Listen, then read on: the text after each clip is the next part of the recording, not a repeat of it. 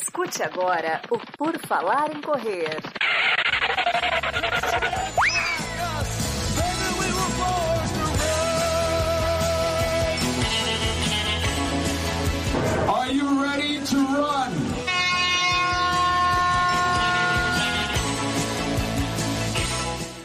Estamos dando início a mais um episódio do podcast do Por Falar em Correr, o podcast de corrida de rua mais antigo do Brasil. Está aqui de novo para você, ouvinte antigo, novo, enfim, né? Você que é ouvinte do Por Falar em Correr, nós estamos aqui novamente para trazer mais informação. Hoje é mais informação, tirar suas dúvidas de treino, de corrida e tudo mais que aparecer, porque hoje terei aqui comigo uma pessoa que vocês conhecem, vocês já viram no título, né? Mas vamos lá. Temos aqui hoje Marcos Paulo Reis, treinador famoso, conhecidíssimo da MPR Assessoria Esportiva, está aqui conosco. Tudo bom, Marcos Paulo? Seja bem-vindo.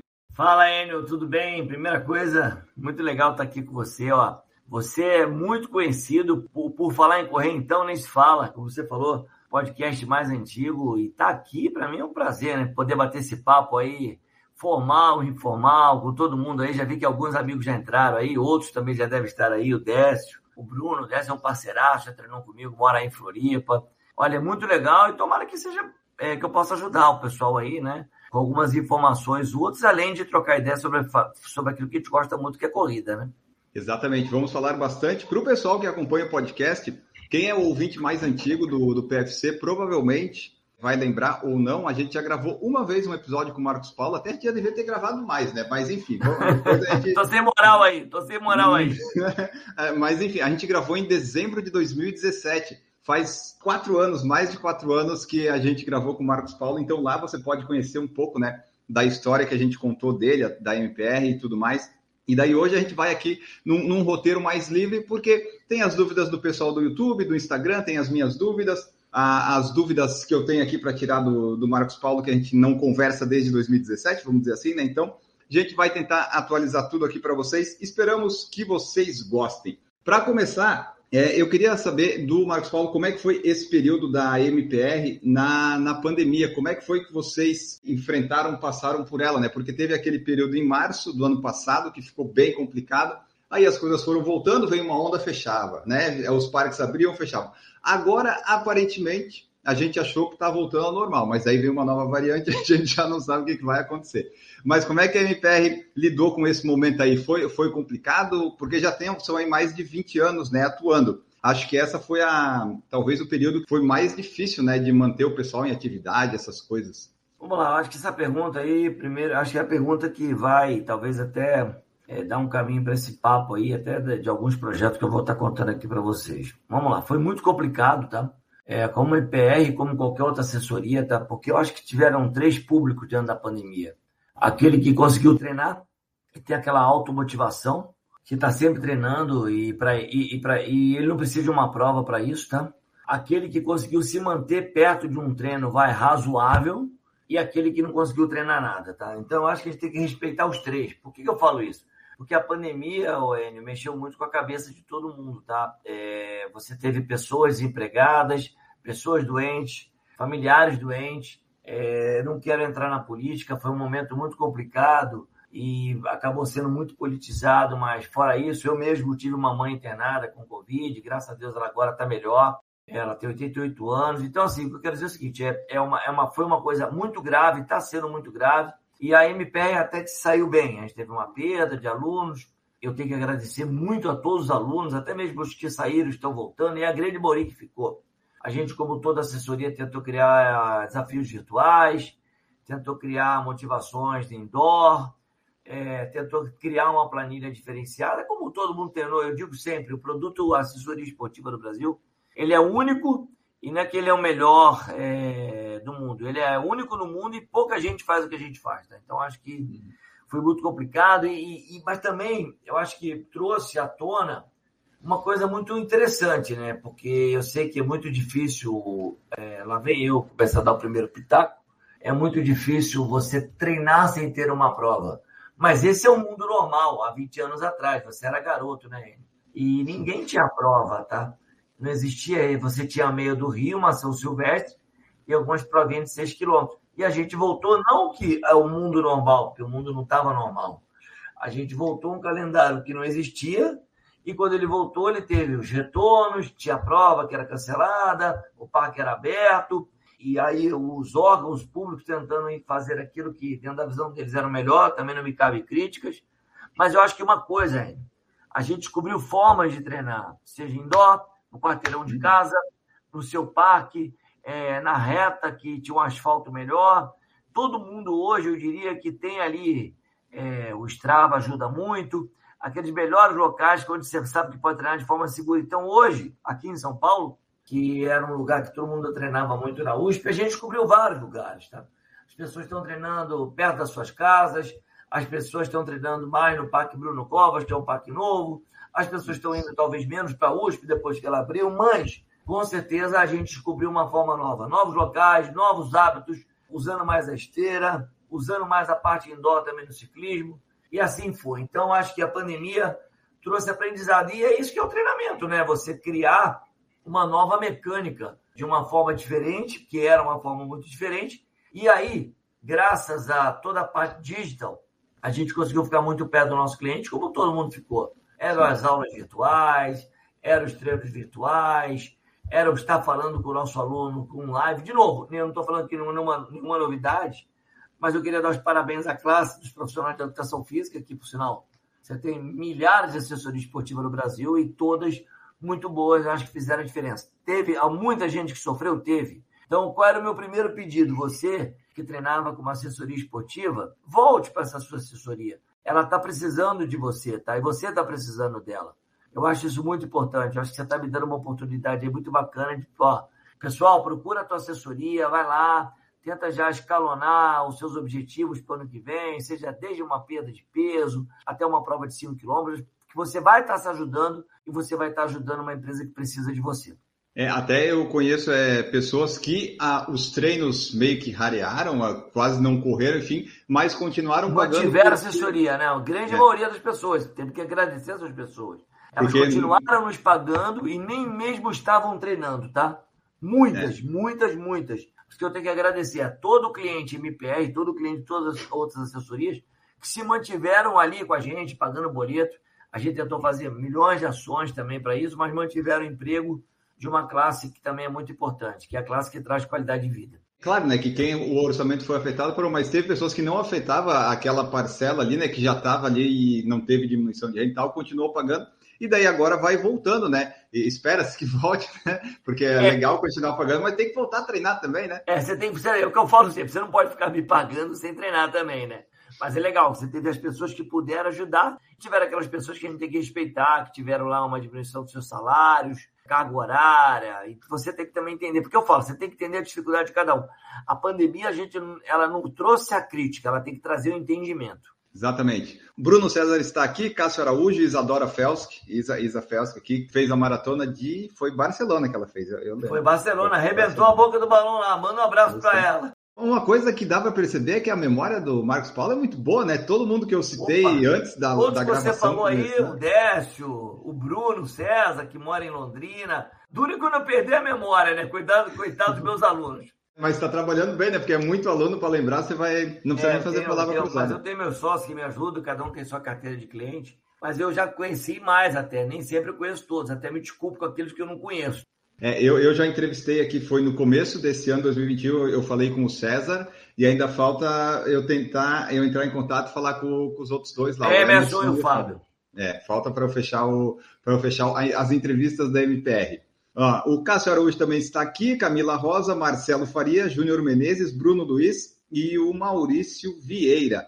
Vou começar com as perguntas deles aqui também, daí a gente vai encaixando ali. O Bruno César perguntou: qual é a verdadeira importância das provas curtas num ciclo de maratona? Você, quando você está treinando um aluno para maratona, você recomenda que ele faça provas de 5, 10, 21? Como Vamos é que é um Bruno, planejamento? Bruno, Bruno, hoje, coincidentemente, eu tive uma conversa com o Marilson Gomes da. Marilson Gomes, né? É, bicampeão da maratona de São é, da maratona, né? E tricampeão da corrida de São Silvestre, ó. Quase que eu chamo aí, ó, a São Silvestre de maratona. E aí, vai me conectar. aí, isso aí já deu o que falar. Vamos lá. Então, ele foi bicampeão de Nova York e tricampeão da corrida de São Silvestre. E vamos lá, Bruno. Eu vou tentar te explicar com muita calma isso aí. Bruno, você correr 10K é importante demais. Por quê? É importante, se você for mais jovem, melhor. É importante na formação do novo corredor e é importante que esteja dentro do seu ciclo de treinamento. Provas de 10K balizam suas maratonas, suas meias maratonas. Então vamos voltar um pouco lá atrás. O que, que eu falei do Marilson? É, Marilson e todos os outros grandes corredores passaram por provas de 10K. Tem marcas assim muito boas.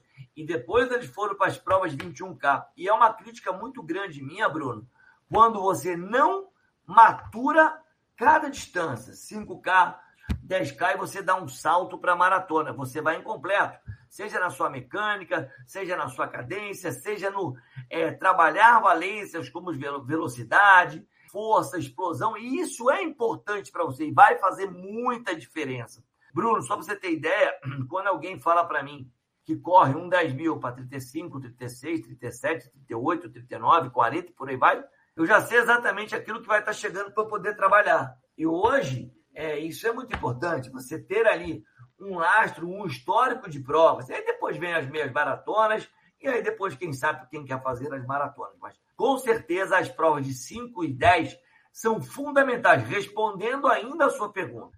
Eu acho que dentro de um ciclo de maratona, o ideal que você coloque no primeiro semestre, se a sua maratona é no segundo semestre, você vai distribuir teu ciclo. Na primeira parte do seu ciclo, você está fazendo ali a sua pré-temporada depois você vai começar a sua base. Você pode sim começar a colocar ali umas duas provas de 10 e você vai também colocar, quem sabe, de duas a três meias maratonas. Se você olhar, você está colocando quase uma prova a cada 45 dias. E olha lá. Então, quer dizer, você já está meio que o calendário ali, meio que não é que espremido, mas bem distribuído. E com tudo isso, irmão, o teu técnico vai ter muita referência para entender o que ele pode trabalhar. Opa, esse sujeito aqui está correndo um 10 mil para 40, está correndo uma meia maratona para uma hora e 26, uma hora e 25, e aí você começa a você também a se conhecer, a você ter um autoconhecimento e a você saber, opa, eu sei trabalhar velocidade, eu sei correr o 10 mil, e detalhe, eu sei sofrer. Por que, que a maratona também cresce? Porque vocês têm sempre uma, uma condição é, de é, entender o esforço de longa duração de maneira mais tranquila. Então, Sim. eu digo sempre: as provas de 10 são tão importantes como as provas de 21. Por exemplo, se a pessoa quer fazer uma maratona em junho, Porto Alegre, vamos dizer assim, vai ser Boa. agora dia 12, 12 de junho, né? Então, eu teria que fazer, digamos, umas duas provas de 10 e tentar encaixar umas duas meias para preparar? Perfeito.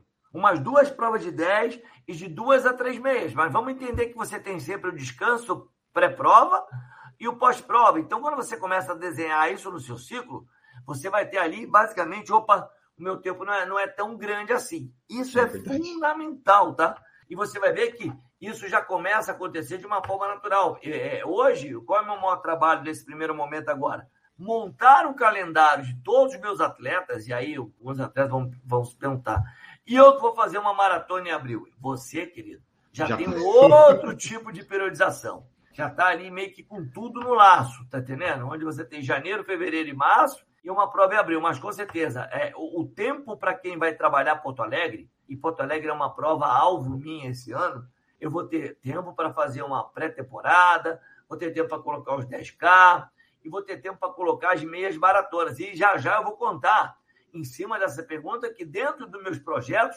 eu fiz tudo isso. Nem que seja de forma virtual, mas eu coloquei, tá? dentro do ah. possível, ah. eu consegui realizar dentro do projeto Sub 240, que a gente vai contar um pouco, tá? Tá, e daí até vamos pegar o gancho disso aí, mas, por exemplo, se eu vou fazer lá esses dois de 10, 2 e 21, né? Pensando em Porto Alegre, a gente tem cinco meses e meio, dá umas 20, 22 semanas, né? Exatamente. É. Aí, qual seria o ritmo que eu teria que correr essas provas? É o ritmo que eu quero na maratona ou é um pouco mais forte? Não, não. As meias maratonas você vai estar tá fazendo num ritmo acima daquilo que vai. Ou vai, se você vai correr uma maratona. 3,45, vamos dizer. É que eu tô sem aquela tabela fácil aqui, senão eu ah, tá. falaria. Não, então fala que tá fácil na tua cabeça. Ter... Se você quer fazer uma maratona, vai para 3 horas e 30. Pode tá? ser, 3 horas e 30. Seria 5 minutos por quilômetro. Eu acho que é fundamental você estar tá correndo uma meia na casa de 4,45, tá legal? 4,43 por quilômetro, tá bom? Acho que aí fica mais claro. para uhum. todo mundo aí. Correndo pelo menos com uma folga aí de 10 a 15 segundos. Entendendo que na meia é comum ali você estar tá correndo pelo menos de 10 a 15 segundos, até porque a sua tolerância dentro desse tamanho, é, dentro do seu tamanho de estímulo é muito maior. Por que, que as pessoas falam, ah, eu não quebro numa meia? Porque você tolera aquele tempo entre uma hora e vinte a duas horas por um período maior, seja na sua frequência cardíaca e dentro de uma tolerância daquilo que você esteja necessidade.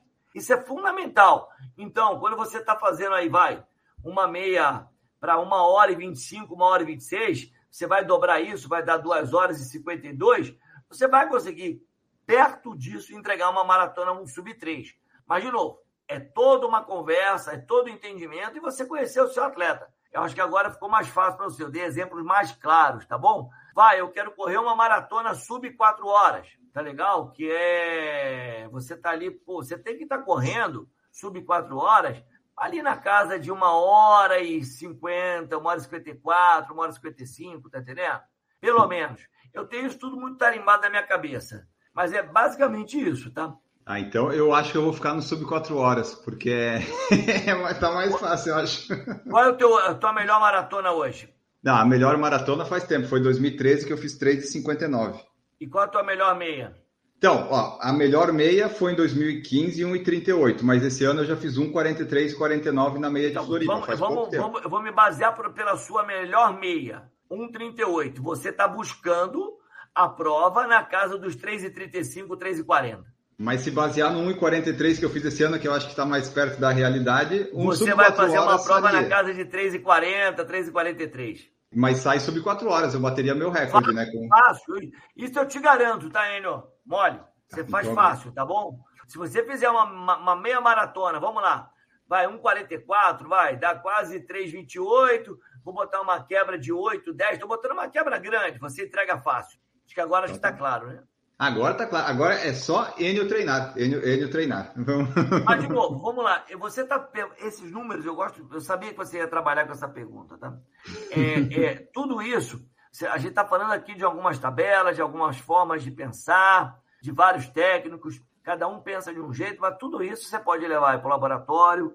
Você vai ter toda uma leitura de frequência cardíaca, toda uma leitura de limiares aeróbicos, tá entendendo? E anaeróbicos então, quando você junta tudo isso, eu vou falar para o Enio, ó, Enio, aqui você. Porque quando a gente fala de maratona, já que eu gosto muito desse capítulo, eu preciso fazer a minha primeira meia de acordo para que eu suporte a minha segunda meia. Então, por isso eu estou fazendo uma pior, onde vou ter uma frequência de trabalho mais baixa. Eu vou te colocar num ritmo confortável, que isso é uma outra coisa que as pessoas têm que entender que quando elas fazem um treino, elas têm que entender o quanto confortável é aquilo ou quanto moderado é.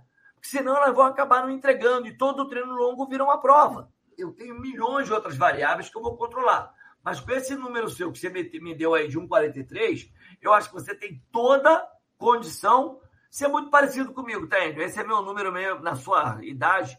Eu corri um 44, um 45, que eu sempre entregava não muito mais que 3,51 de prova, tá? Bom, bom saber, bom saber. Você tem que Diga. ver os seus erros. Ah, eu errei do 0 ao 10, eu errei do 0 ao 21. E isso é uma spoiler, Enio. Eu mandei você passar para 1,45, mas os teus primeiros 10 foram muito fortes, pô, Enio. Aí você me derruba.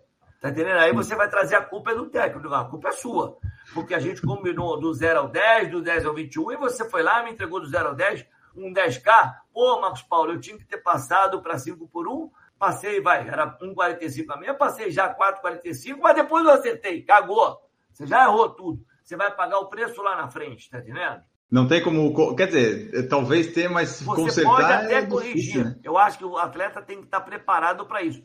Só que dentro, quanto menor o nível do atleta, menos preparado você está, porque você está mais perto do teu limite, né, Enio? Sim. Sabe? É muito Verdade. complicado. Ah, o pessoal que está aqui no YouTube, eu vou fazer as perguntas daqui a pouco, mas antes eu quero falar do desafio do Marcos Paulo, mas só para registrar aqui, Maurício Vieira, Fernando Matar, Trilha Sonora, Rodrigo Ferreira e Mauro Roberto Alves e o Rodrigo Rissato aqui, ó. Ele falou assim: grande Marcão indo treinar ouvindo você aqui. Prometo segurar o batimento hoje. ah, olha aí, mas ele tá, mas ele sabe. O, o Rodrigo Rissato, se eu não me engano, ó, agora tá tudo mais fácil. Eu achei, eu achei aqui minha tabelinha, tá? Agora fica fácil. Opa! O Rodrigo Risato ele fez uma meia maratona é, agora no Rio de Janeiro, no calor, se não me engano, na casa de 1,38, 1,40. E tá parecendo que ele vai entregar uma prova ali na casa dos 3,27, 3,25, mas de novo, tem toda a história de manutenção de pulso, o quanto sobe depois do 21, temperatura, percurso, biotipo, tem muita coisa, porque uma coisa, tem algumas, alguns atletas conseguem.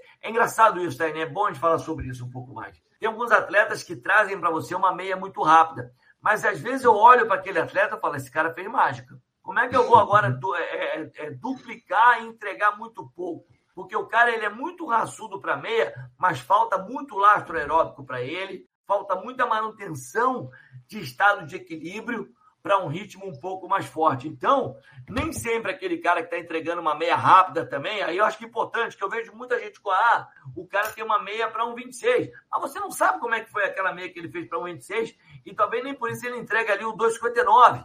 O, qual é o tamanho do esforço? Qual é o quanto ele mantém isso? Será que ele é um cara mais pesado?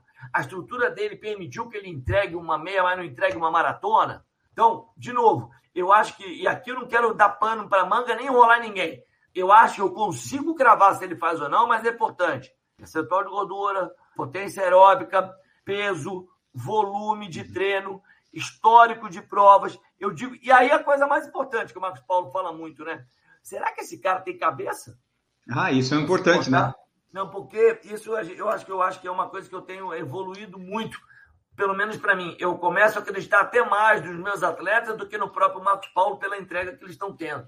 Só que, será que aquele atleta entrega bem uma prova? Ele compete bem, mas será que ele compete bem uma, uma maratona? Ele uhum. compete bem uma meia, será que ele entrega bem a maratona? De novo, é o que eu digo sempre: os executivos procuram isso nas provas, saber o quanto completo ele está é, dentro da parte psicológica, fazer a prova certa, é, entender hoje é dia de fazer força. Porque tem gente também que não quer fazer força. Eu acho importante também falar isso, tá legal, Enio? Uhum. A gente está falando de tempos, também temos que respeitar as pessoas que não querem fazer força, é, as pessoas que estão lá por prazer, mas também tem uma coisa que eu também não vou ser muro. Não adianta. Até a pessoa que está fazendo por prazer, quando ela olha o relógio lá, 4 horas e 59, é que ela quer cruzar abaixo das 5 horas maratona, tá? É. Então não adianta. É verdade. Tá? o Instagram gosta de falar, não, hoje eu fui lá. Não, é sempre bom você estar. Tá? Se tem 4 horas e meia, você quer fazer 4 horas e 29. Você tem 4 horas e 10, você quer fazer 4 horas e 9. É sempre assim, tá?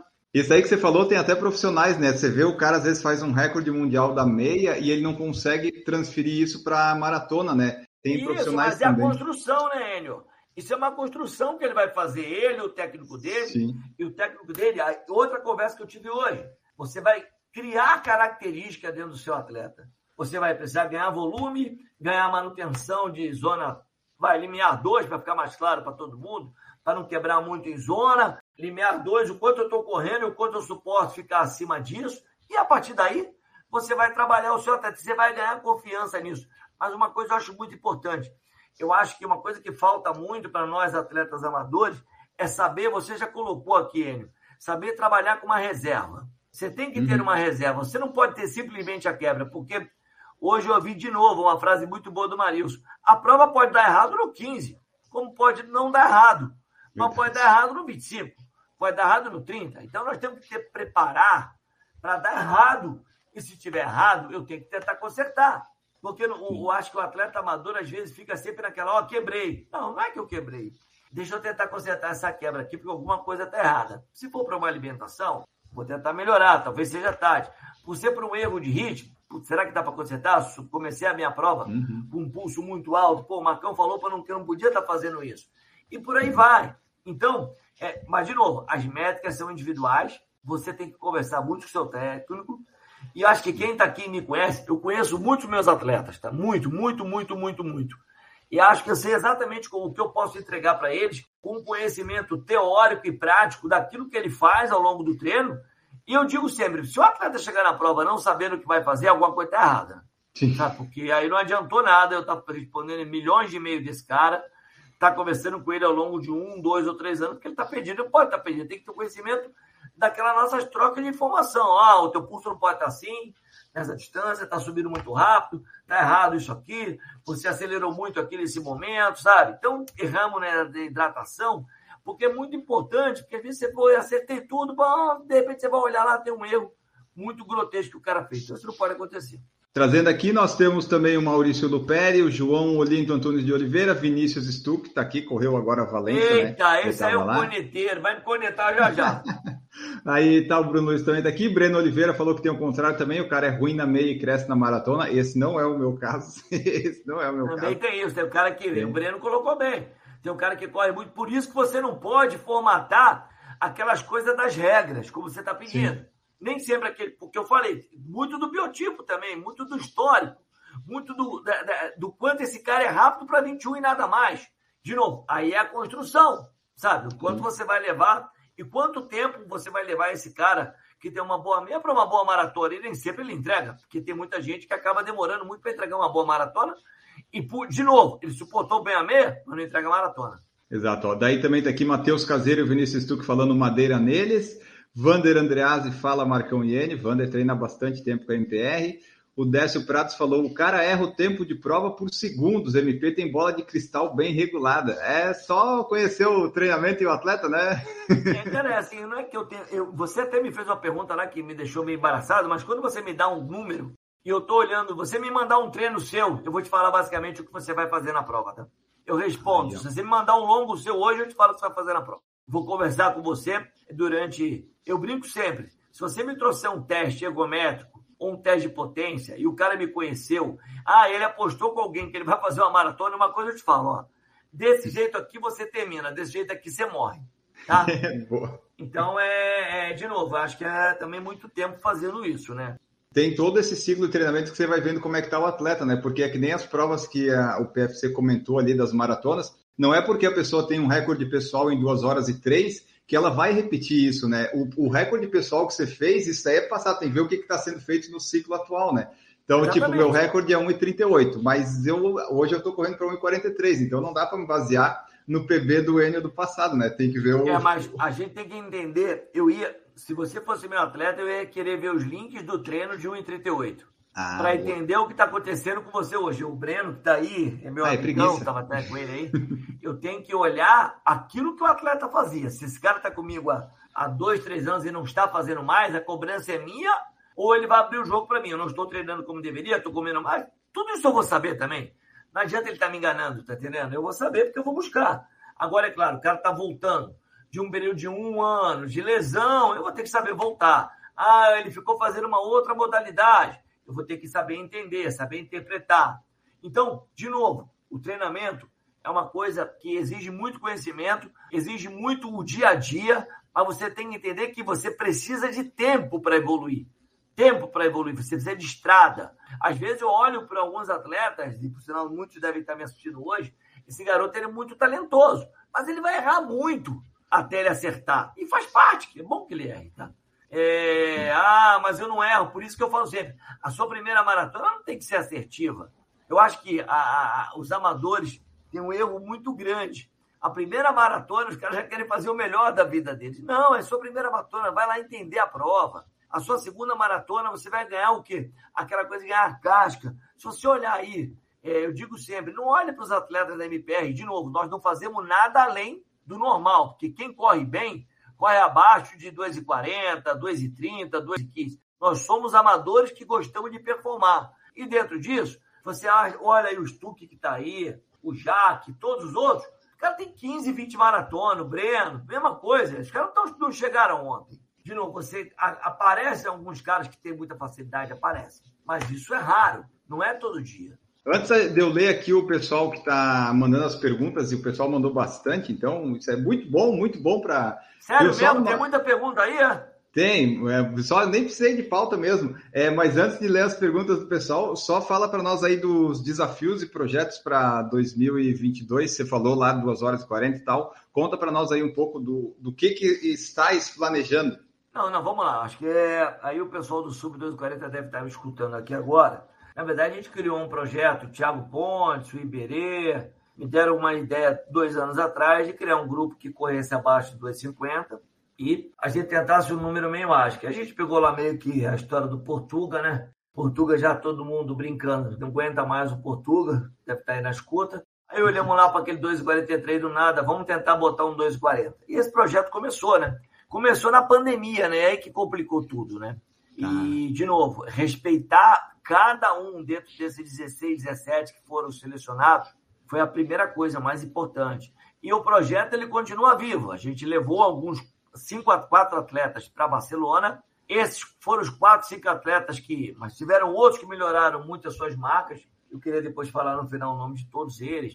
Todo mundo ficou ali, o grupo meio que se automotivou e a gente acabou fazendo em Barcelona. O Gustavo Evangelista fez 2,39,58. O, o William fez 2,43 e o Danilo fez 2,40,13. Então, quer dizer, basicamente a gente meio que encostou a mão nessa meta, mas o projeto continua, né? Então, assim, o projeto continua como? O projeto agora tem Porto Alegre, você vai encontrar a gente lá, ele tem mais gente se juntando ao projeto, mais corredores, e a gente vai continuar mandando a madeira, né? Porque agora a ideia é baixar mais ainda. Mas, assim, como técnico, eu estou muito feliz, porque, queira ou não, a gente encostou num número que eu nunca imaginava encostar com esses atletas. Tá? É importante você ouvir isso, Enio. E aí acho que vem a mudança do meu mindset do mental. Eu nunca acreditei que eu pudesse chegar com esse grupo, e eu não vou de novo ser hipócrita, no 2,40. Tem que agradecer muito a todo o grupo, ao Stuck, cara, os caras que falam, ó, dá, Marcão. E foi muito trabalhoso. E aí um dia a gente conta com detalhe o projeto todo.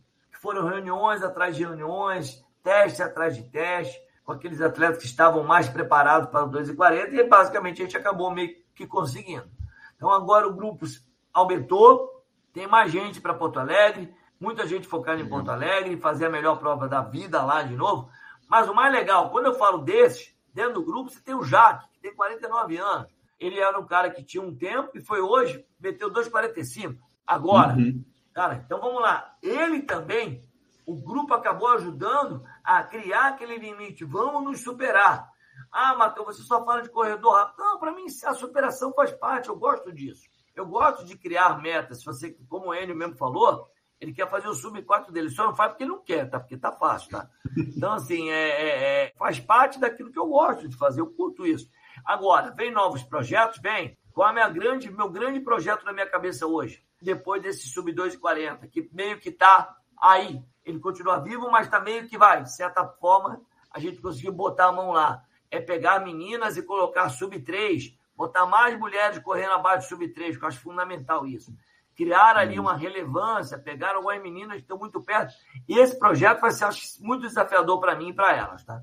Essa é uma ideia que está aqui na cabeça, está elaborando lá. Mas, de novo, é um projeto da MPR, uma assessoria amadora, onde tem bons corredores, mas atletas que são trabalhadores, são profissionais liberais, têm suas obrigações com a família, obrigações uhum. com o trabalho, a gente tenta aí criar essas brincadeiras, como outras assessorias também o bem fazem. Mas o 240 foi uma coisa muito, muito legal, mas deu muito trabalho, tá? Muito, muito trabalho. É, quanto mais rápido, mais trabalho dá, né? Para achar e para treinar, né? Porque para fazer 2,40 a pessoa tem que. Ela tem que estar tá correndo bem, né? Como a gente falou antes ali nos 5, 10, 21, tem que estar tá correndo bem para chegar nesse 2,40. Olha, eu, ela tem que estar tá correndo muito bem. Estavam correndo lá as meias. E tem que querer, né? Aquela coisa, fazer força, né? Se dedicar. Para deixar o pessoal aí não muito curioso, a gente levou todo mundo para a pista, corremos lá de 34 a 36 o grupo, numa pista mesmo, tá? Aqui no NAR. A maioria acabou ficando dentro disso. A gente estava fazendo meia maratona na casa de 1,16 a 1,19, tá bom? Era basicamente eram esses os números que estavam ali, eram provas virtuais. Na pista é uma coisa muito mais real. E a gente foi colocando meias maratonas como metas. Fizemos lá o 10 mil que eu te falei, né? E numa pista, tá indo onde o Garmin não vale nada, o que vale é o número de voltas. Isso é uma coisa que eu batia muito nisso. E aí foi, então foi uma construção mostrando a importância dos 10 mil, da meia maratona e do treino, né? E se treinou Sim. bastante para isso e vai se treinar muito mais agora para Porto Alegre. Então tá, o pessoal que quiser fazer sub 2 horas e 40 for de outro lugar, pode ver que vai ter um bondezinho amarelo provavelmente lá, segue aqui. Boa ideia, Enio! Ó, vou botar lá, vou, essa ideia foi sua, hein? Eu vou botar lá, é Baenio bonde do sub 240, tá? Que é meio duro. Assim, tomara que o bonde chegue cheio. E eu não posso também comentar aqui, tem muitos deles que estão assistindo a live. Quando você fala que dá, dá mais trabalho, dá muito mais trabalho, mas também por outros motivos tá? dá mais trabalho. Eles sabem exatamente quando erraram, quando deixaram de errar, mas por aí vai. Eu não quero uhum. agora criar, como é que chama? Criar. Expectativa ou decepções? Exatamente, é isso aí. Mas eles estão aí, eu queria mandar um abraço para todos eles. Não, porque eu, eu lembrei que a, tipo, Heleno Fortes faz no Rio, lá fez, né, o Sub 3 horas, ó, dá pra fazer o... Pega aquele monte de camisetinha amarela que você tá ali, segue ali que você faz 2 horas e 40 Por sinal, por sinal, eu queria mandar aqui um abraço pro Heleno, cara, que, cara, aquele bonde passou na minha frente lá, o bonde Sub 3 do Heleno, rapaz, eu fiquei emocionado, porque eu tava no Rio. Rapaz, porque achei bacana demais, tá? O Heleno é um cara que tem uma equipe maravilhosa lá em BH, um cara que eu me inspiro bastante. É uma assessoria Legal. de bastante performance também, um cara que trabalha de maneira brilhante. Você falou que estava no Rio, né? Onde que o Marcos Paulo não está, né? Ele vai Barcelona, Valência, Rio, tá todo, tá em todo lugar. É, né? Agora tô começando, daqui a pouco eu já tô preciso descansar um pouco mais. Mas vamos lá. O bonde de Porto Alegre, Baiênio lá do Sub 240, promete, hein? Um dia, eu 2,40 não dá para mim. Tem que ter uma maratona de uns 20 quilômetros. É, e, e vão ter vários bondes aí para trás, pelo que eu estou ouvindo falar, né? Tem um bonde de 2,45, tem um bonde de 2. Quer dizer, Legal. se você perder um ônibus, você pega o outro. Foi aquilo que a gente conversou lá é, atrás, né? Exatamente. Tem vários ônibus aí para pegar. Vamos ver aqui as perguntas do pessoal do YouTube. O Jorge Pereira perguntou, depois eu vou lá para cima, pessoal, não se preocupem. Qual que é o peso mais ou menos desses maratonistas? O pessoal que está aí nesse projeto, é, o pessoal é tudo leve e tal, ou tem alguém que é Olha, mais ó, desproporcional? como é que é o nome dele? Jorge Pereira. O Jorge, os caras estavam muito magros. Jorge, tem uma frase que eu falo sempre, quando você estiver muito magro e com cara de doente, é que você está em forma, tá? Ai, eu falo isso. Hã? Não, eu fiz um vídeo desse no YouTube falando isso. O peso ideal para correr é quando a sua mãe te olha e diz: Filho, é você está doente. Aí eu não vi esse vídeo, hein? Eles estavam, Jorge, com percentual de gordura entre 7% e 9%, muito, muito baixo, entre 7 e 8%. Todos tinham nutricionistas, tá? Aí cada um tinha o seu nutricionista. Todos estavam testados. Tínhamos teste de lactato para todos eles, tá? Mas eles estavam na casa ali dos. A internação, peso também, né? mas eram todos muito leves, tá, Mas todos, todos, todos muito leves, e todos ali numa estatura, é, vai, tinha o William, que era um pouco mais alto, o Sareta, que também era um pouco mais alto, eles estavam, mas eles estavam muito leves, na casa de 60, uhum. 62, 64, 59, pai, 65, estavam uhum. muito leves, tá? Muito leves mesmo. Marcelo Faria falou assim, ó, qual o principal ensinamento que o Marcos Paulo tem para passar para um atleta pangaré que está lesionado e não está conseguindo treinar com consistência? Marcelo, cara, primeira coisa, eu quero que eu não te treinaria hoje se você está lesionado. Fica bom, Marcelo. Fica bom e saiba começar, Marcelo, entendendo aquilo que você teve. Não tenta começar de forma acelerada. Se você está voltando com uma caminhada, é a forma correta. Depois você vai caminhar e correr, mas o mais importante, cara, é você saber voltar.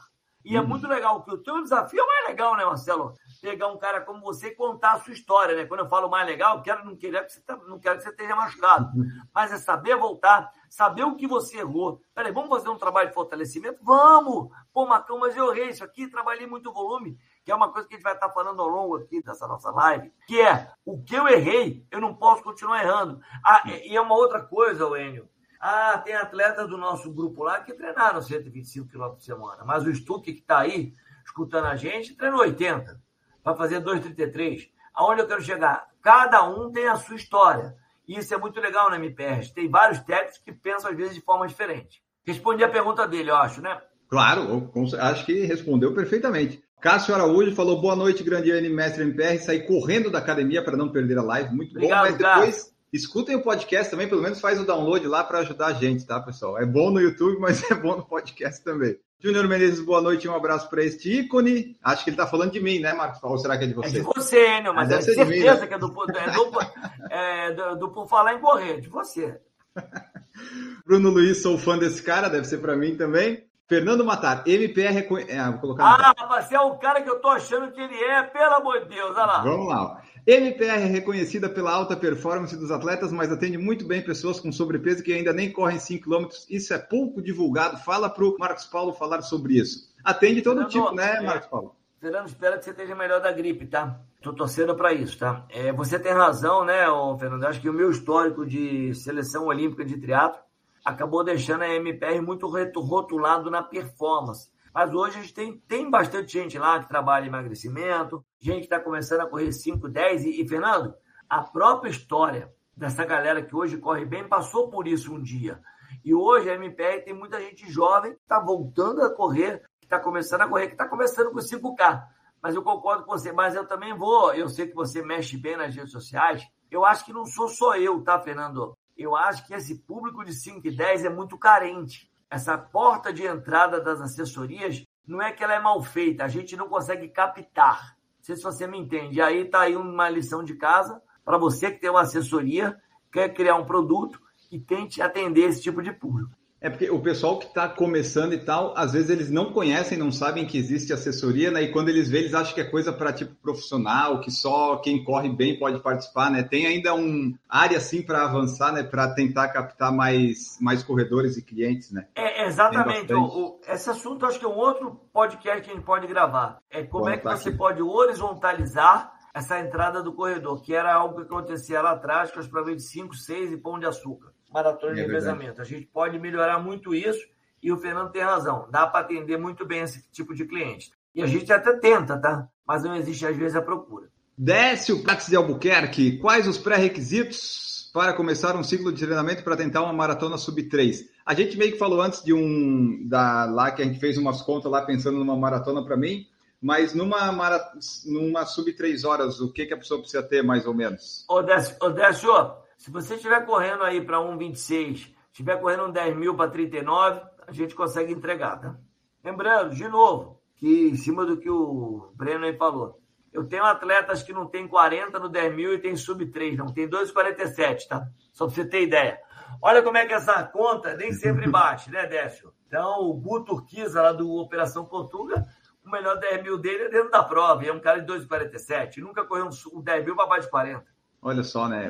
Vai, o corpo vai esquentando durante a maratona, é um né? cara de longa duração, tem uma mecânica, ou ajuda a correr 42, mas já não é um cara tão rápido para 10K. Rodrigo Ferreira, e quem quer fazer uma maratona em junho em Porto Alegre, novembro Nova York? Marcos Paulo vai dar bronca? Cara, eu não vou dar bronca não, porque eu tenho alunos, e de novo, eu não vou mentir, que vão fazer Porto Alegre, e aí eu vou... Como é o nome dele? O Rodrigo Ferreira. Ô, Rodrigo, você tem aí, vamos lá, você tem até, até um pouco mais de tempo, porque você ainda tem uma prova em novembro. E aquele pessoal que vai fazer Berlim, vai fazer Porto Alegre? E aquele cara que vai fazer Chicago? Esse cara tem que fazer o primeiro ciclo dele muito bem feito, porque esse segundo ciclo depois de Porto Alegre, ele vai descansar, junho, ele vai ter que treinar julho, agosto. E ele vai julho, agosto e setembro seria Berlim. E ou duas semanas depois seria Chicago. Aonde eu quero chegar? Aí é uma conversa, isso não é errado, não é errado, acho que duas maratonas é o máximo, mas esse seu desenho de periodização, você vai conversar com o seu técnico, como vai ser meu primeiro ciclo, esse sim uhum. vai ser o primeiro ciclo mais importante de evoluir, crescer muito nos limiares, e o seu segundo ciclo você vai ter que fazer uma coisa talvez segurando um pouco mais, entendendo que você já treinou muito, e você meio que vai fazer um complemento nesse segundo ciclo até Nova York.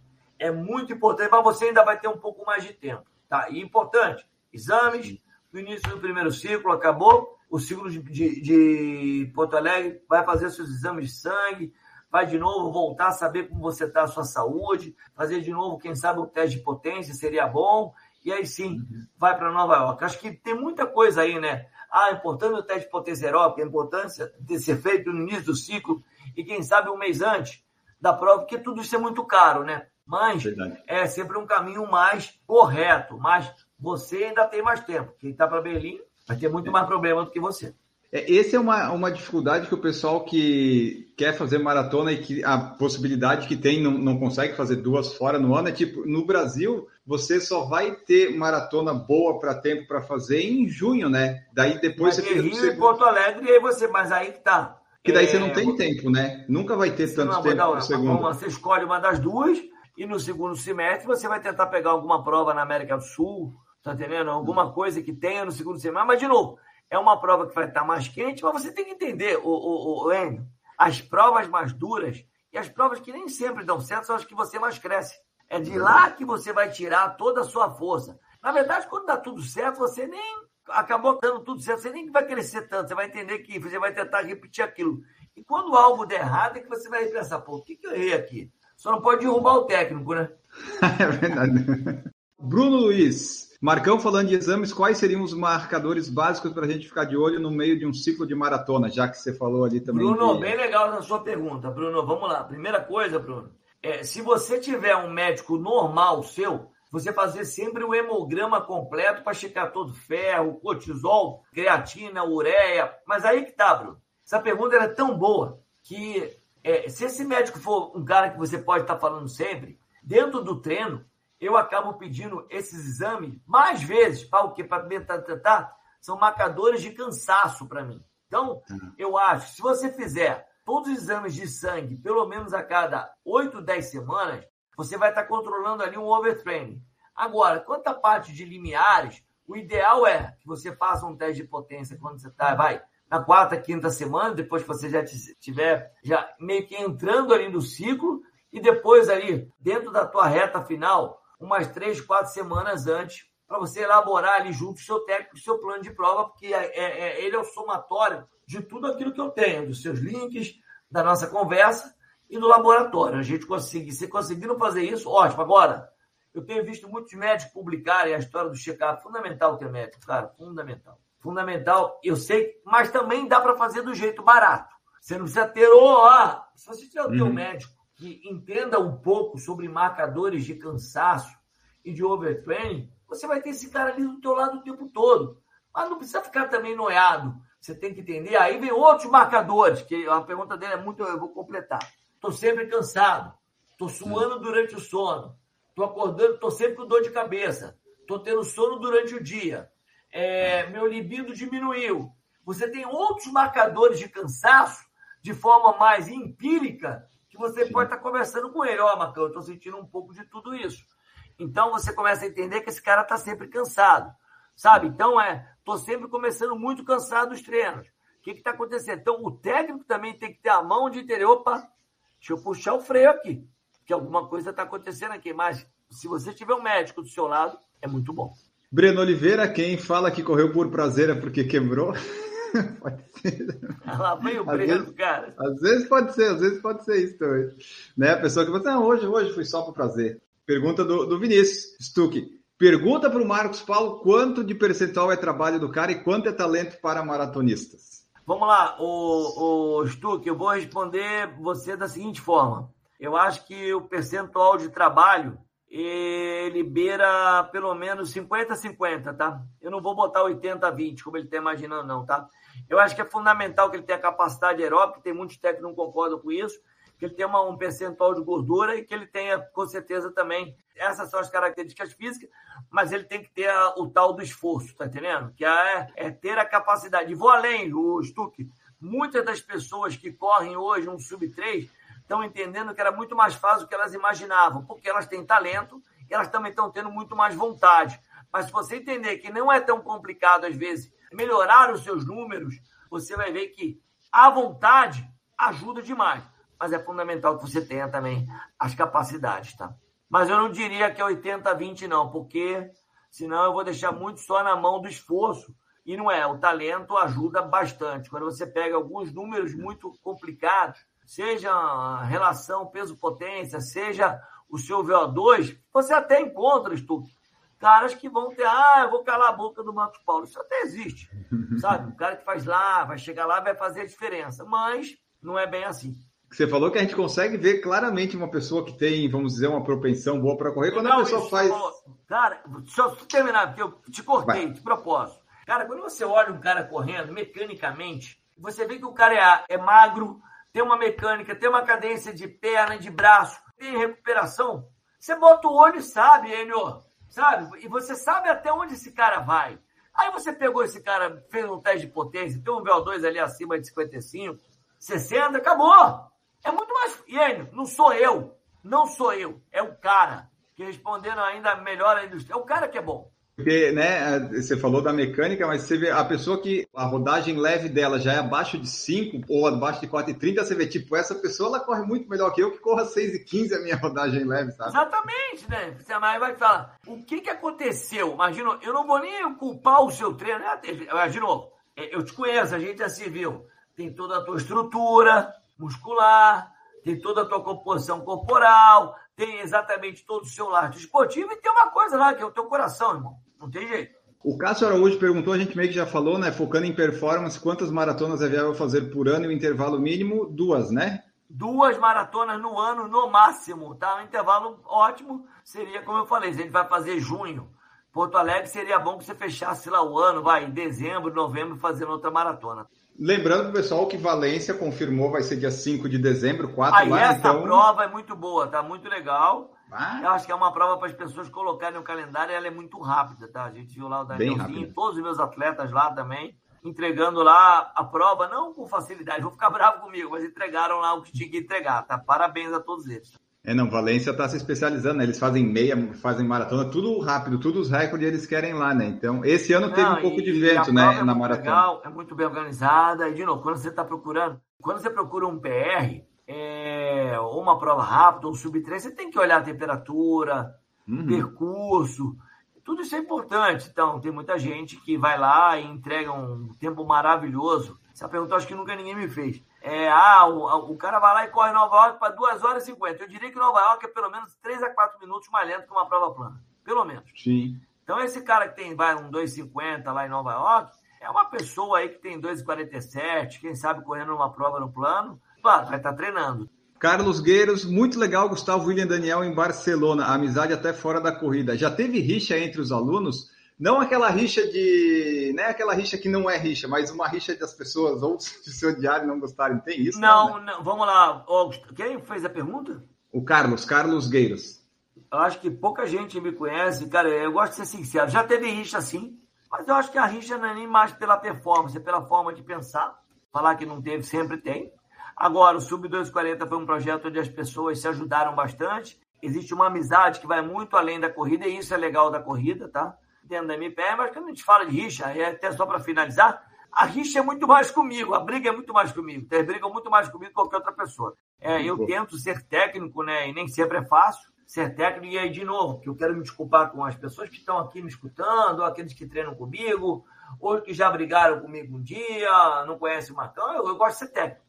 Não é que eu tenho gênio, eu go- eu gosto de tratar bem, eu- mas eu gosto de olhar as pessoas também se esforçando para chegar às suas metas. Mas a rixa não é nunca uma coisa, ó, sabe? Na grande maioria é muito, muito, muito, muito, muito raro. É muito mais brincadeira, é um ambiente muito mais Sim. legal. Mas quando eu falo de rixa, é uma coisa ínfima. E ali que você queria falar dos atletas e tal, você tem o nome deles aí que você queria mencionar, que você falou lá em algum momento na nossa Ah, eu conversa? quero falar sim, que eu quero passar aqui. Posso falar? Claro, fica à Eu quero falar vontade. aqui, cara, que eu quero falar. Número um, eu queria dar parabéns a todo mundo que fez uma maratona esse ano. Todos os atletas que fizeram uma maratona esse ano. Eu fiz Da em treino, eu fiz MPR, em tá treino. legal? ah, tá, não sou da MPR. Não, Não, não, de todo mundo, daí, de todo mundo que fez e conseguiu fazer uma maratona no ano, isso que eu tô falando. A todos, todos, de uma forma geral. Todos, todos, todos, de uma forma geral, foram lá e dentro de um ano de pandemia, seja virtual, tá? Que o cara foi lá e fez, isso é determinação. A galera toda que treinou comigo, a que treinou com qualquer outra assessoria, lá, o pessoal do Rio de Janeiro. Então, esse é meus parabéns, tá legal? E essa coisa do, do, do, do lá do Sub 240, eu acho que é importante. Eu só queria, eu vou deixar, não vou falar o nome de todos eles, não, porque o projeto ainda está muito aceso, tá? Está muito forte. Eu só queria deixar um abraço que a gente conseguiu se ajudar dentro do projeto. Eu acho que isso é importante da corrida. E, de novo, todos os atletas e todas as parabéns, cara. Você que conseguiu fazer uma maratona esse ano, você conseguiu tirar da cartola respeitando a todo mundo que teve as suas dificuldades dentro da pandemia. Roberto Nitrini está aqui. Né? Roberto Nitrini, já entrevistei ele aqui no podcast também. Ah, o Beto Ah, tá aí? Tá Pô, aí. sou fã dele, hein? Café lá, é, sou fã dele. Já comecei com ele lá, hein? Ah, é verdade, tem o Café com Tri, né? O pessoal que não conhece tem lá o podcast é, Café lá, com Tri. tá lá, tá lá me escutando.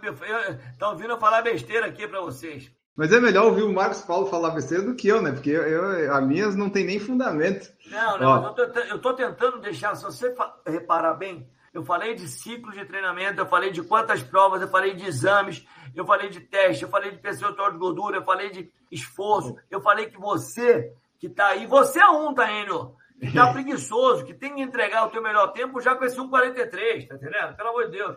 É, Mas, mas, eu acho assim, é importante, Enio.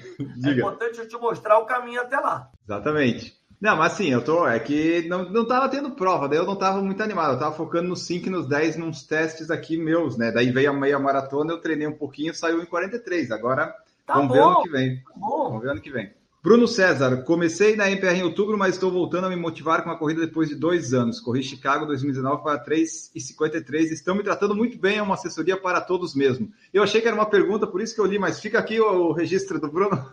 Obrigado, né? Bruno. Aí, Obrigado, Bruno. Leonardo Melgar, maratona sub-3 de primeira é possível? Ah, sim. sim. Leonardo, é sim, Léo. Falei já aqui. Você tem uns caras que são meio fora da curva, e se eu falar que não, o cara sabe que é legal? Tudo que eu falo, os caras querem me duvidar. É possível sim, tem casos como esse na MPR, mas é uma coisa meio fora da curva, né? São os caras que oh. são muito fortes, talentosos, capacidades extremas. Mas é capaz sim, Léo. Opa, tem. Não é um, não, tem alguns. Eu, eu, até acho ruim a pessoa logo de primeira fazer sub-3, porque depois é, ficando muito é, difícil, né? É isso. Perde a graça, vida. né? Mas, de novo, sub-3 é um tempo muito duro e tem muita gente que consegue já na primeira meia maratona. O Breno falou que Sevilha é melhor que Valência, vai ser agora em fevereiro. É que daí já passou o tempo para o pessoal treinar, né? Mas é uma, as provas em, em, na Espanha são boas, é, né? Depende Barcelona, de como ele está fazendo a priorização dele. Passou o tempo, porque talvez ele começou o ciclo dele em um determinado outro momento. Mas Sevilha é ah, é uma prova ser. muito rápida mesmo, tá?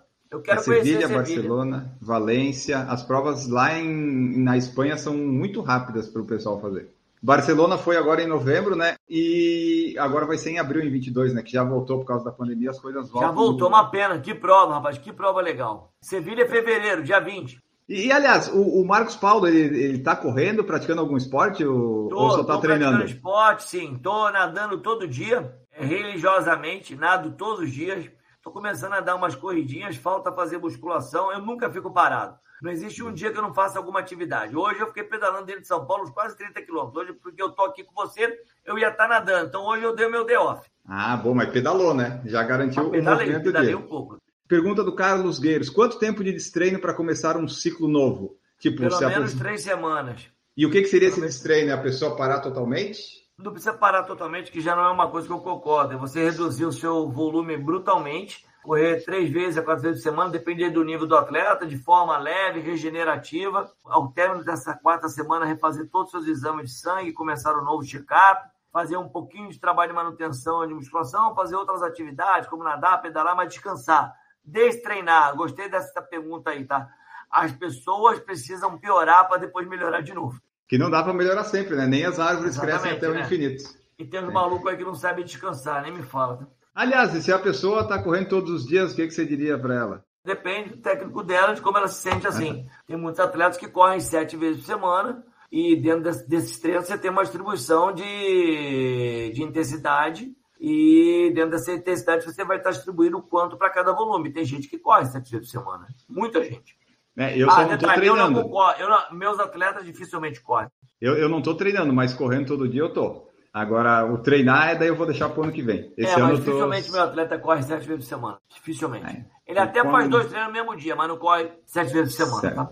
Ó, a Isa Fels colocou aqui, ó, o melhor maratona do segundo semestre. Qual que você acha que é? A melhor, Chicago. Chicago, Chicago saiu o sorteio esses dias atrás, né? Um monte de gente ficou feliz e um monte de gente ficou triste. Ainda acho, Isadora, a melhor maratona Chicago. Barcelona, que agora veio para o primeiro semestre, você estava lá. Eu acho que Sevilha também me parece uma grande prova, mas Barcelona é, vamos lá, acho que é importante explicar por quê. A entrega técnica da prova estava no nível de qualquer major e acima dela. Você estava lá, sabe o que eu estou falando, porque você também já fez as majors. Mas ainda Chicago é a melhor entrega, ao meu ver. Cássio Araújo, o que o MPR acha de mesclar os treinos de corrida com bike com foco em maratonas? Não gosto, Cássio. O Emerson até gosta, é meu sócio, mas eu não gosto não, tá? eu não curto, tá? Eu não acho que... Não gera nenhuma especificidade e acho que basicamente acho que você pode focar em cima de ganhar através da corrida outras qualidades. Eu não acho que o pedal te ajuda. Essa é a minha opinião. Tem até texto da MPR que é legal, que não concordam com a minha opinião, tá? O Emerson é um, mas eu não acho que ajuda não, do mesmo jeito que a tal da especificidade, tá? O que melhora subir é correr na subida, o que melhora correr é correr. Tá entendendo? Então, não gosto. Eu me lembro também nas Olimpíadas, eu aprendi muito isso. Ciclista não caminha, nem corre, e corredor não pedala, tá entendendo? É, é, é, os livros mostram um pouco isso, mas eu não gosto não. Tá? O Décio até comentou, ó, o MP não achava bom a bike, será que mudou de ideia? Não mudou não, o Décio continua a mesma ideia. tá vendo aí, Décio viu aí, Décio? Tá vendo aí que eu mantenho e falo, minha, minha filha, não mudei nada. Eu tô velho também, tá duro mudar. O Lucas comentou que só comentaram que já viu umas 20 entrevistas com o MP, mas é sempre muito engraçado. Aqui no PFC é muito mais engraçado e diferenciado, Lucas. É, você vai ouvir, você vai, você vai ver aí. Fernando Matar também, que ele perguntou no Instagram aqui. A amarelinha hoje avisa que a MPR chegou. A escolha do amarelo tem alguma história? Por que, que escolheu o amarelo? Foi o que estava mais presente? Não, foi uma coisa que foi aparecendo lá atrás, veio junto com a primeira empresa que patrocinou a gente, que foi a Track Field, que tenho grandes amigos lá e a gente naturalmente foi escolhendo, e o tom talvez tenha mudado um pouco, mas não teve um porquê, mas a amarelinha é uma camiseta que ficou bem legal. E agradecer a todo mundo que veste amarelinha, todo mundo que já vestiu um dia, que não está com a gente, está em outra assessoria. E eu digo sempre, uma empresa é composta de pessoas e de pessoas que passaram lá. E volto a falar, sempre que eu errar, eu acho que o bom mérito da minha pessoa é que eu possa me desculpar. E eu já devo ter errado bastante. O Cássio Araújo perguntou se com um RP de 1,24 na meia, qual seria uma projeção viável para a maratona foco no sub-3? O sub-3 ele já tem, né, Marcos Paulo? Com 1,24, só já se... Já tem, Cássio. Você vai tentar correr por 2,50. Pô, vai correr para baixo de 3 anos. Um 2,58, 2,57. Ah, 2,58, tá, Cássio? Se fosse botar numa aposta hoje, eu ia cravar 2,57,40. Ah, aí, Cássio, anota aí quando você fizer que a gente vê aí. que o Cássio está ouvindo, ele vai, ele vai anotar ali, daí depois Marca ele fala aí. pra gente. Mas não vale fazer o tempo diferente só porque eu vi o tempo que você falou. Ah, né? Então que... diminui, mas vale fazer o tempo diferente. A gente vai ver se ele diminui ou não depois. O Mr. Jabuta, o Flávio lá de Belo Horizonte, colocou quais as provas-alvos da MPR em 2022. Já tem algumas coisas de as caravanas, viagens, essas coisas confirmadas ah, além de Porto olha, Alegre? Um abraço para ele, já conversei com o Jabuta também, lá de BH, treina lá com o Heleno. Olha, a MPR é muito grande, o, o, o Jabuta. Só para você ter ideia, tem um grupo agora indo para Sevilha, grande também. Então, quer dizer, esse pessoal fez um outro calendário. Então, a gente tem muita gente indo para Hamburgo, já no primeiro semestre, alguns em Paris, muita gente em, muita gente em Boston. Então, na verdade, foi o que eu conversei aqui no início. São calendários que vão ser desenhados de forma diferente. E o próprio Enio, quem vai desenhar o calendário de Porto Alegre em maratona do segundo semestre, vai ter mais tempo, como sempre, de uhum. rever falhas, elaborar um plano melhor. Então, é, o calendário do MPR, por sinal, a gente deve estar divulgando em duas semanas as provas que a gente vai estar. Mas basicamente você sabe bem, né? Todas as vezes a gente vai estar e a gente vai criar algumas provas, que eu acho que é uma dica muito legal que eu vou deixar. Você não precisa correr as majors. A gente aqui deu ideias, porque as majors acabam sendo muito caras. Você pode correr Buenos Aires, que todo mundo conhece, você pode correr Valência. Aliás, só de correr... interromper, o Bruno César até tinha colocado Buenos Aires é bom para tempo, Buenos Aires é uma maratona boa para tempo, né? É uma boa para tempo, mas não é completamente plano. Mas aonde eu quero chegar? Você tem milhões de opções para fugir das majors, seja no primeiro semestre ou no segundo semestre. E, de novo, a única coisa que eu e o Enio não conseguimos responder para vocês é aonde no Brasil a gente pode procurar uma, uma, maratona rápida. Porque já no primeiro semestre, com junho, o Rio oferecendo uma maratona numa temperatura mais amena em Porto Alegre, a gente já tem uma escolha. E no segundo semestre ainda falta uma prova legal, uma prova não tão dura para as pessoas poderem fazer. Mas, o Flávio, a gente tem aí muitas, muitas provas é, de novo, todas as vezes nós vamos estar todos. Tomara que a pandemia permita isso. É, no Brasil, né, a gente só, só tem junho, Rio, Porto Alegre e às vezes Floripa, que é, é bom, só que só tem junho para correr bem no Brasil. Não, tem né? agosto, tem uma maratona em Floripa em agosto. Ah, isso tem? também, agosto. Mas aí você Eu só tem esse aí período. é o deadline, né? Agosto, Floripa. Isso. Porque daí você fica depois entre junho e agosto tem os outros meses, é tudo quente ou lugar ruim, sabe? Então para é, tempo é sabe... difícil. Para não dizer que eu não perguntei, Bruno Gusato perguntou: MPR pensa oferecer planos mais baratos no futuro, planilhas pré-prontas, sem contato direto com o treinador? Já pensamos, sim, em criar um produto um pouco mais, é, talvez, massificado. Mas quem tem. Cara, eu estou respondendo tudo hoje, mas o Marcos Paulo tem muito medo. Por que, que o Marcos Paulo não vai trabalhar no Rio ou em outras praças? Eu gosto de ter todo o meu negócio muito perto de mim. Quando eu falo em outras praças, é abrir a MPR em outras praças. Que eu estou em Teresina, São Luís, um abraço. Goiânia, um abraço. Rio de Janeiro, um abraço. Natal, um abraço. É Paraíba, franquia? um abraço. Senão, essa galera, eu adoro essa galera. E, e, vou prometer aqui uma coisa. Norte e Nordeste. Farei um giro Norte e Nordeste em fevereiro. Uma semana girando Norte e Nordeste. Anota aí. Vou definir as capitais. E vou fazer ali. Vou para daqui, vou para lá. A pandemia tem que estar do jeito que está mas vou visitar todo mundo aí. Quero comer as comidas típicas, quero tomar cerveja, vou fazer palestra, vou para São Luís. Quero fazer um giro norte-nordeste detalhe. Ó, oh, Enio, eu tô prometendo aqui, foi uma, um assunto de reunião hoje. Então tá, tá prometido. Fazer esse giro norte-nordeste, Amanda, a Jota, o pessoal de Teresina, me espera aí que eu tô chegando. Eu tô, eu tô devedor. Eu tô devedor, preciso fazer esse giro norte-nordeste. Pessoal de Natal aí também, um abraço. Recife. Pô, tem muita gente lá pra cima. Obrigado. Mas eu não Isso é vou é... fisicamente, né? Isso aí é a franquia da MPR? É tipo abrir um não, McDonald's não, não é assim? Franquia, não, eu tenho atletas que é, ah, tá. treinam tá. com a gente, sou eu que cuido dessa carteira, junto com todo mundo, né? Todos os sócios, tem muitos atletas lá de cima. E é muito legal treinar com eles. E detalhe, sempre heróis, tá? Porque treinar no pois calor é. é. muito complicado. Manaus também, Alexandre, muita gente por aí. E é um orgulho treinar esse pessoal, porque me respeitarem. Aí o pessoal Isadora, que tá por aí, né? Que tá em Camboriú, Floripa também, Curitiba. Ó, tô parecendo o Silvio Santos agora, calma. É gente para todo lado.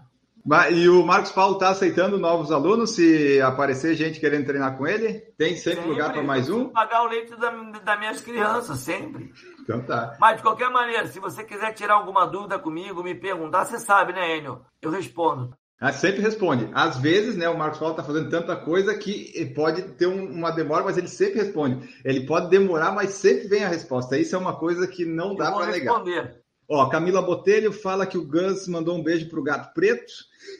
Aí, ó, tá vendo? De novo, estão querendo me derrubar. Sabe por quê? Sabe por quê? Eu vou contar porque gato preto. Porque eu falo, os caras vão, quando os caras vão quebrar, eles quebram mesmo. Aí me chamam de gato preto. Ó, vai dar errado aqui. Aí acaba vezes dando errado, ó. Não vou nem contar. O Gustavo é um dos. Pertence. Por sinal, o Gustavo Evangelista fez 2,39,58. Foi o cara que bateu lá a mão lá no 2,40. Ele conseguiu Por dois segundos. Que coisa boa. Ele fez, você... parabéns. É um cara talentoso, muito esforçado. E foi ele que me chamou de gato preto. Então tá, ela pediu para explicar, o Marcos Paulo já explicou aqui. É, mas calma também que eles deram algumas. Eles deram mais relógios. Esse 2,39,58 veio com muito custo, hein? E eles confiaram eles meio que, entre eles, eles prepararam toda a prova antes, as passagens 5, 10, 15, 20, 25, só que em um determinado momento da prova, eu sabia que eles estavam um pouco acima, não quis atrapalhar ele no quilômetro 35, e eles estavam correndo, até anotei aqui, ó, eles estavam correndo 1,19,47 na meia, era o que eles eram para passar, e passaram 1,20, 23. Então eles vieram carregando um atraso vai de 20 a 25 segundos o tempo todo, e foram descobrir, sabe que quilômetro? 40. Exatamente. Hum. Aí, aí fica mais difícil buscar. Aí o gato preto fala, a culpa é minha. Mas tudo bem, vamos embora. Maravilha. Então tá, pessoal, ó, as perguntas e mensagens foram todas lidas. Muito obrigado a todos vocês que participaram ao vivo no YouTube. Antes de me despedir do Marcos Paulo, só diz aí, onde é que o pessoal pode encontrar o Marcos Paulo e a MPR na, na internet, nas redes sociais? É, o site é o www.mpr.fit é, o Instagram você vai achar lá no site, né? Que é o Marcos Paulo Reis, assessoria esportiva. Tem o M Paulo Reis, que é meu Instagram. É, e tem o meu Twitter, que eu tô sempre lá. Eu, eu, meio que. Eu não sou muito bom às vezes de rede, eu tweeto lá, printo e jogo no Instagram. É, arroba MP Reis. Tinha que unificar essas arroba, né, Marcos Paulo? Fazer uma só para ficar mais fácil. É, lá vai você agora me conectar também. Peraí, deixa eu, eu tenho, eu tenho 70 mil seguidores lá no Twitter, cara. 60 mil, desculpa. Olha, então, mas é, para unificar fica mais fácil, né? Falar às vezes. Mas... arroba ReisMPR no Twitter. Então tá, ReisMPR. Então tá, pessoal, sigam lá, entrem em contato e vocês mandem suas mensagens, seus feedbacks, ouçam-nos no Spotify, no YouTube, onde você quiser. Se quiser se tornar membro do canal no YouTube, a partir de R$ 1,99 você pode. Você pode apoiar o podcast assistindo os vídeos, ouvindo o podcast, compartilhando nosso conteúdo. Marcos Paulo Reis, muito obrigado por participar aqui conosco nesse episódio especialíssimo que vai fecha o nosso ano de publicações, né? É o último que vai sair neste ano de 2021. Muito obrigado Olha, pela presença. Eu não sei como te agradecer o convite. É muito gostoso conversar com você, Taênio. É, agradecer a toda a audiência, de todos os atletas de todo o Brasil, todo mundo que vai estar ouvindo esse podcast, me acompanhando aqui no YouTube, ter a paciência de ouvir aqui o Marcos Paulo. Gosto muito do que faço escuto muito e, e, e, aí eu queria também, de novo, dar uma dica para você, corredor, tenha paciência, pense na longevidade, já já seus objetivos vão chegar. Para você, dono de assessoria, cara, tenta fazer cada dia um trabalho mais perto do seu cliente, tentando entender o que está acontecendo com ele, que aí, com certeza, o resultado vem. Então, eu estou dando aqui um recado final para todo mundo, para a classe e para o corredor. E obrigado pela sua atenção, um abraço para todos os meus alunos, todos os meus amigos, todos os alunos que também são de outras assessorias, ó. Fica com Deus aí, um bom Natal, um bom ano novo para todo mundo, tá bom? Maravilha, muito obrigado, Marcos Paulo. Ficamos por aqui neste episódio. Um grande abraço para todos vocês e tchau!